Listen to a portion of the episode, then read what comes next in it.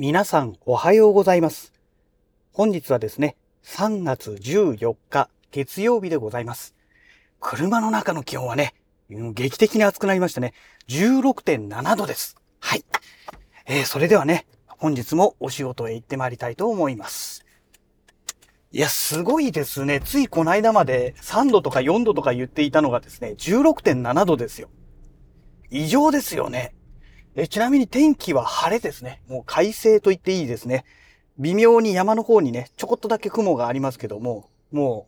う、あの、ほとんど雲がないという青空が広がっております。でね、朝方までね、実は雨降ってたんですよね。なので路面もね、あの、まだね、濡れてるところがそこそこ残ってるような、そんな状態なんですけども、いや、本当にもうこれ春ですね。あの、もう、今ね、スーツの上にアウターは着ていないという状態でね、えもうこれ外を歩くのにアウターはいらないですよね。コートとかね、そういったものはね。いやいやいやいや、本当驚きなぐらいのね、暖かさですね。はい。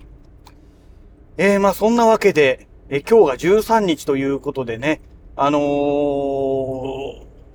OMDS 元オリンパスですね、えーのミラーレスカメラ、えー OM1 がね、今週金曜日発売ということでね、やっと来ましたというところですよね。えそれでね、昨日の夜ですかね、あの収録した内容でお話はしているんですけども、結局ね、あのーまあ、今回ね、ソニーの α7S3 と、それから、えーレンズ2本ですね。E マウントのレンズ2本を下取りに出して、えー31万ちょっと現金でね、戻ってくることになったんですけども、えーただね、あのー GH4 が28万いくらなんですよ。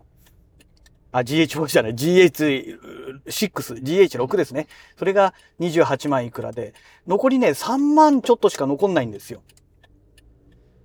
そこがね、悩ましいところで、3万ちょっとしか残らないと、まあ、先日よりね、お話ししております、えマクロレンズですね。30mmF3.5 っていうね、オリンパスのマクロレンズがあるんですが、まあ、それ買ってね、もう、ほぼなくなるような、まあ、そんな感じなんですよね。新品で買って2万9000円弱ぐらいでしたので、まあ、ほとんどなくなってしまうということでね、まあ、このままじゃ、まずいでしょと。えー他のレンズ買えないでしょっていうことになるので、えー今ね、欲しいのが広角ズームレンズなんですよ。マクロの次に欲しいのがね。で、広角ズームレンズを買うにあたって、えっ、と、8ミリ、8ミリ10、ん ?8 ミリ16ミリだったかな？うん、確かそのぐらいだったような気がますね。えー、8ミリ16ミリっていうね、F2.8 同士のプロレンズっていうのがね、オリンパスから出てるんですけども、これをね、以前持ってたんですよ。以前持ってたんですけど、手放してしまったんですけど、まあ、これをね、手に入れたいなと思ってるんですよ。で、それがね、今ね、えー、並品だったっけな？某地図カメラで並品扱いのものが一つだけ在庫が昨日の夜の時点であったんですけど、それがね、8万6千いくらだかそのぐらいなんですよ。で、そのレンズを買うにはどうしたらいいかって考えたときに、結局ね、今回、OM1 を買って GH6 買いますよね。まあ GH6 は動画用だからいいんですけど、OM1 を買うことによって、まあ小型軽量かつ手ブレ補正のね、強力な写真が撮れるカメラを手に入れることになるわけじゃないですか。そうなった時にね、今一番使っていないカメラ。えー、まあ、α7S3 が一番使ってなかったんですけども、その次に使っていなかったカメラとなると、EOS RP なんですよ。まあ、結局ね、撮影に出かけてないから使わないですよね。でね、EOS RP 使わないし、で、まあ、小型軽量、まあ、軽量という意味ではね、あの、EOS RP の方が軽いんですけども、えーただ、ね、OM1 は手ブレ補正がついてるじゃないですか。7.5段分っていうね。あ、7段分かな？まあ、とにかく手ブレ補正ついてますので、EOS RP はフルサイズっていうところはいいんですけども、結局手ブレ補正がないわけですよ。で、もろもろ考えると、いや、これはね、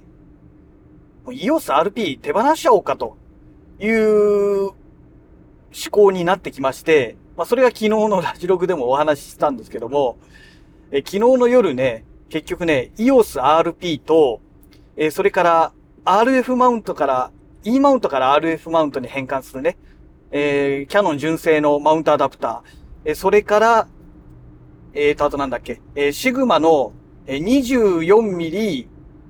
の、えー、EF マウントのレンズですね。まあ、これ7800円くらいっていうね、激安に、の買取価格だったんですけど、まあ、これらをね、下取りに出して、要はあの GH6 のね、下取り用ということで出してしまおうということで、えー、確定しました。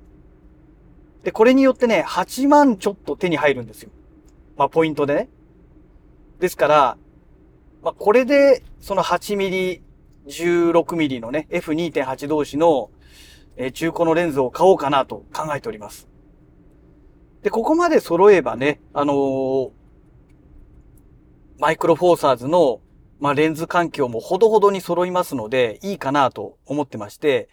であともう一つね、気になるのがね、オリンパスからね、17mm F2.8 っていうね、パンケーキレンズがあるんですね。で、これもね、欲しいなと思ってんですよ。で、中古だとね、1万7000だか1万8000ぐらいで買えちゃうんですよ。だから、まあ、これは、来月ですかね。えっ、ー、と、4月になってから、ね、またこれで、あの、支払いの締めが変わりますからね。それで買おうかなとも思っております。うん。で、ああいったね、小型のね、パンケーキレンズ、まあ、17mm ですから、えフルサイズ換算でね、34mm 相当ということになりますので、うーん、まあちょっと、私の中ではね、もう広角とはちょっと読めない、どちらかというと標準ぐらいの感覚なんですけども、えまあそういったレンズになりますけどね。まあパンケーキレンズなんで、普段持ち運び用だったら、ね、OM1 にそれつけて撮影すればね、まあ、ほどほどにいいんじゃないのかな、なんて、え思っております。で、撮影に行くよっていう時には、その8ミリ、18ミリとかね、え、もしくは、あの、12ミリ、100ミリっていうね、F4 通しの、あの、超便利ズームレンズですね。まあ、このあたりをね、持っていけばいいのかなと。で、アクアリウム撮影するときには30ミリと60ミリのマクロレンズを使うと。いうことになってくると、お、これ使い分けバッチリだよねっていう、いうお話になると思うんですよ。で、私の場合は、あの、ポートレート撮影は、まあね、今やってないですから、もしこれでね、万が一ポートレート撮影をやるということになったら、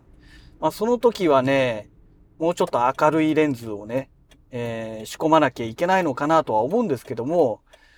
まあその時は、あれですかね、あの、OM1 を使わないで、えっ、ー、と、GFX100S ですね、富士フイルムのね。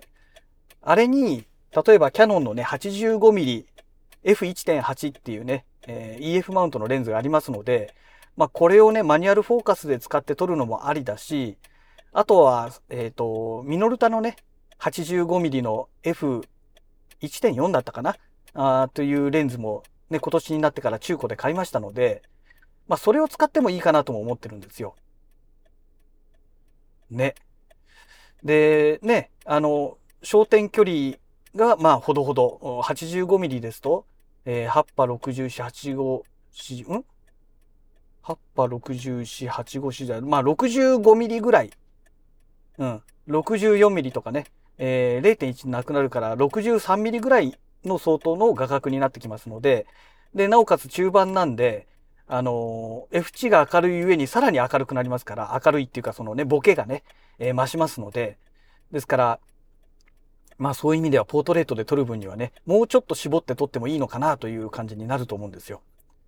で、そもそも GFX100S にはね、ボディ内手ブレ補正搭載してますから、まあレンズの方にね、あのー、手ブレ補正ついてなくても全く問題ありませんので、まあポートレートをもしやるんだったらそういう感じなのかなというふうにね、まあ今考えております。はい。で、この辺のレンズが一通り揃えばね、次に来るのがね、えーもうあれしかないと思うんですよ。えー、富士フイルムからね、えっ、ー、と、G マウントで、純正のね、レンズで、20mm、40mm っていうね、えー、広角ズームレンズが、一応ロードマップ上ですと、今年中にね、出る予定になってるんですよ。ただね、このレンズはね、おそらくもう30万円台、34万とか、下手すると38万とか、おそらくそのぐらい行くと思うんですよ。ですから、まあ来月からね、え月2万ずつとか貯金して、うん、それでも全然追いつかないですけども、まあ月、毎月2万円ずつ貯金できれば、1年で24万じゃないですか。ね。えー、で、来月から2万ですから、そうすると今3月でしょ ?4、5、6、7、8、9、10、11、12。で、9ヶ月しかないですから、今年いっぱいでね、12月までで。と、18万しかたまらないっていうね。18万かと思って。でね、38万とかで出たらまだ20万足んないわけですよ。そうするとそこから10ヶ月また2万円ずつ貯めなきゃいけないので、いや、結構きついなと思うんですけども、ただね、このレンズだけはね、買っておきたいなと。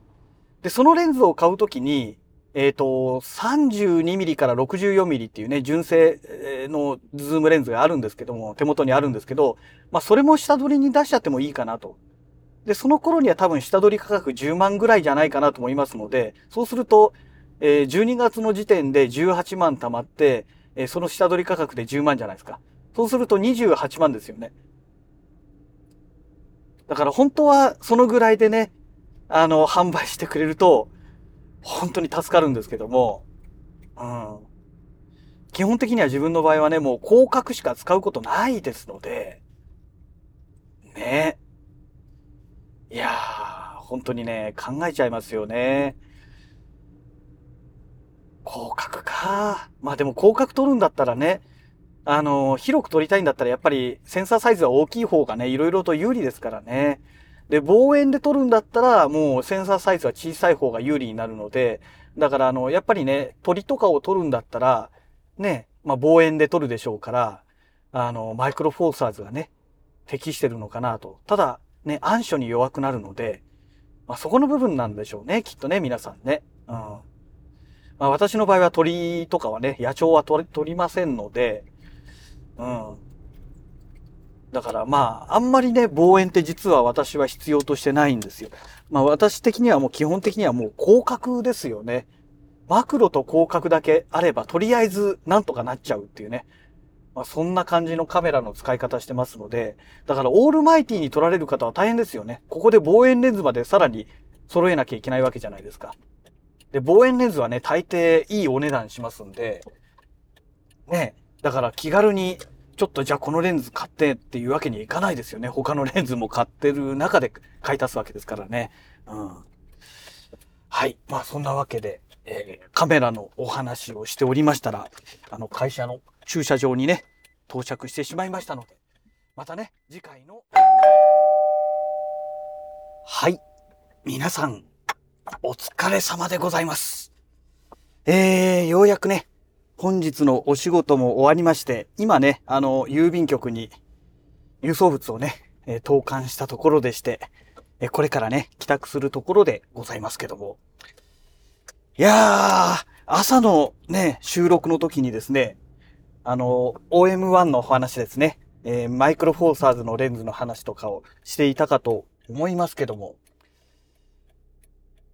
今日ね、あの、某地図カメラさんからね、連絡が入りまして、いやー、なかなかね、なんかもうほんとよくわかんない制約が多くてですね、非常に困ったなというオチなんですけども、今回ね、あの、買い取り、下取り買取で、えー、まあ、商品を購入するというね、要は1円も私の懐からお金を出さないというね、まあそういうやり方で購入してるわけなんですけども、その場合はね、えー、職場とかね、要は、えー、発注者の住所以外のところに商品を発送することができないらしいんですって。という電話がかかってきまして、マジかと思いまして、そんなルールあったんですかっていうね。まあ今回色々とね、本当にやられたなと思うのがあって、ね、あの、α7S3 とね、あと E マウントのレンズ2本入れて、まあ、50何万っていう金額になったんですけども、そうしたらね、全部ね、ポイントに換金する予定でいたんですよ。そうしましたら、オーバーした分はね、現金でしかできませんみたいなね。ポイントでポイント換金はできませんっていう話で、まずこれで一回失敗してしまったことと、で、なおかつね、えー、まあ先ほどお話しした通り、職場ですね、え、の発送はできませんっていうね。まあとりあえず、商品は確保したということなんですけども、ねえ、で、何が最悪かっていうと、3月18日が発売日なんですよ。金曜日ですね。で、じゃあしょうがないので、自宅に発送してください。夜7時以降でっていうことでお願いしたんですね。で、電話切った後に発覚して、その日はね、あのー、昨日のね、えー、藤沢市辻堂のね、え当社の会社のね、えー、マンションの、えー、マンション1棟ですよ。一部屋じゃなくてマンション1棟の引き渡しがありまして、でね、そのね、まあ、お祝いみたいな感じでね、えー、パーティーっていうかね、まあ、少人数でね、えー、ハウスメーカーの支店長さん含めてね、あと、今回ね、某大手の管理会社にもうすべて委託することになりましたので、まあ、そこのね、部長さんも含めて、えー、少人数でちょっとお祝いしましょうっていうね、話になって、ちょうど18日の夜、出てしまうことになってたんですよ。あれ？と思って、木曜日じゃなかったっけ？と思ったら金曜日だったんですよね。で、それを思い出してね、うわ、もうダメだ。18日受け取れないよっていうね。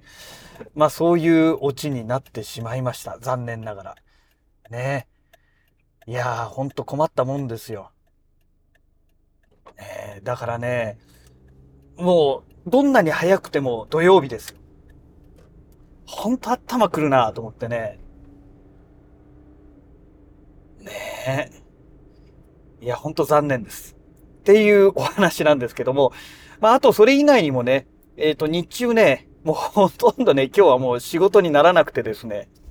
まあ、ちょっとね、土地の契約の打ち合わせとかちょこちょこっとやってましたけども、もうほとんど仕事になってませんでしたが、えっ、ー、と、マイクロフォーサーズのレンズのお話ですね。まあ、朝の収録でもいろいろお話ししてましたけども、えっ、ー、とね、安いレンズがあるんですよ。広角ズームレンズでね。まあ、4万円台前半ぐらいでね、えー、買えるんですけども、あの、中古のレンズでね、4万円台前半、4万1万とか、4万1000とか4万2000円ぐらいで買えるね、レンズがありまして、えーと、9ミリ、25ミリだったかな？で、F 値がね、F4 から5.6とかなんかそんな感じのレンズなんですよ。っていうのがあったりとか、あと17ミリ、ん？17mm かな ?17mmF1.8 とかいうレンズかな？とかいうレンズがあったりとかでですね、まあ、特にその 9mm25mm っていうね、えー、広角ズームレンズ。まあ、プロレンズではないんですけども、まあ、これがね、レンズそのものも小さいし軽いしってきてるので、なんて言うんでしょうかね。まあ、基本的に私の場合はもう広角しかも単なる広角じゃなくて超広角ですね。20ミリを下回る、えー、広角でないとね、やっぱり物足りないんですよ。で、まあ9ミリですと35ミリ換算でね、え、18ミリ相当の画角になりますので、まあ、まあ、許容範囲内っていうか、まあ、うん、微妙なんですけども、まあね、20ミリ切ってますから、まあいいかなっていうね。で、安いので、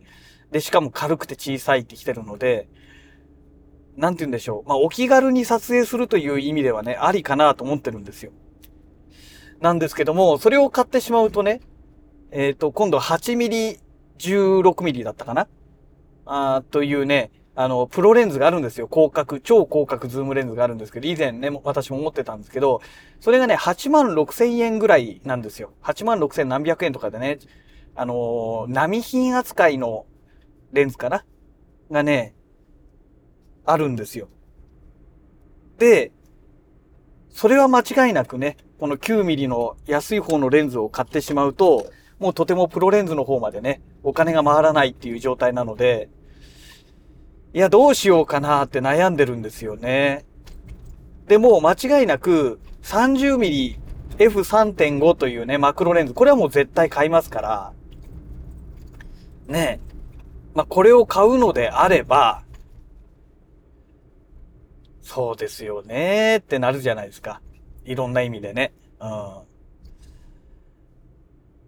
どうしようかなと思ってね、今そこを悩んでるんですよ。だとりあえず、そのマクロレンズだけ買って、まあ、ポイントは残りますからね。1ヶ月とかじゃなくならないですから、もうちょっと様子を見て、来月、来月になってから、まあ、買ってもいいかなと思ってるんですよ。要は、OM1 を手に入れて、実際使ってみて、ね、どんな感じかなって、まあ、わかるじゃないですか。そのうちにね、使っていくうちにね。で、そうなってから、じゃあこうしよう、ああしよう。このレンズでもいけるかなとかね、考えてもいいのかなと思うんですよ。OM1 そのものがね、あの、やっぱり、その、なんて言うんでしょうかね。手ブレ補正がね、まあ今までの OM1、うん、OM だ、EM1 マーク3とかね、EM1X と比べて、まず手ブレ補正、ボディ内手ブレ補正が、えー、一段分効くようになってるのと、まあ暗所にも強くなっているんじゃないかというね、えー、まあそういう噂が出ておりますので、実際問題ね、わか、なんとも言えないですけどね、あの、ダイナミックレンジなんかはね、EM1X と変わらないか、下手すると EM1X のが微妙にいいと言われてます。あ、EM1M3 か。EM1M3 の方が微妙に良いとされてるらしいですので、うん。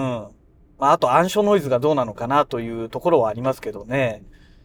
で、あとはその手持ちハイレゾショットっていうのがね、あの、かなり使えるようになっているらしいので、まあ、多少暗くても、暗いレンズでもなんとかなるかなとかね、まあ、いろいろ考えちゃうわけですよ。ね。だから、ちょっとこのマイクロフォー、マイクロフォーサーズのレンズについては、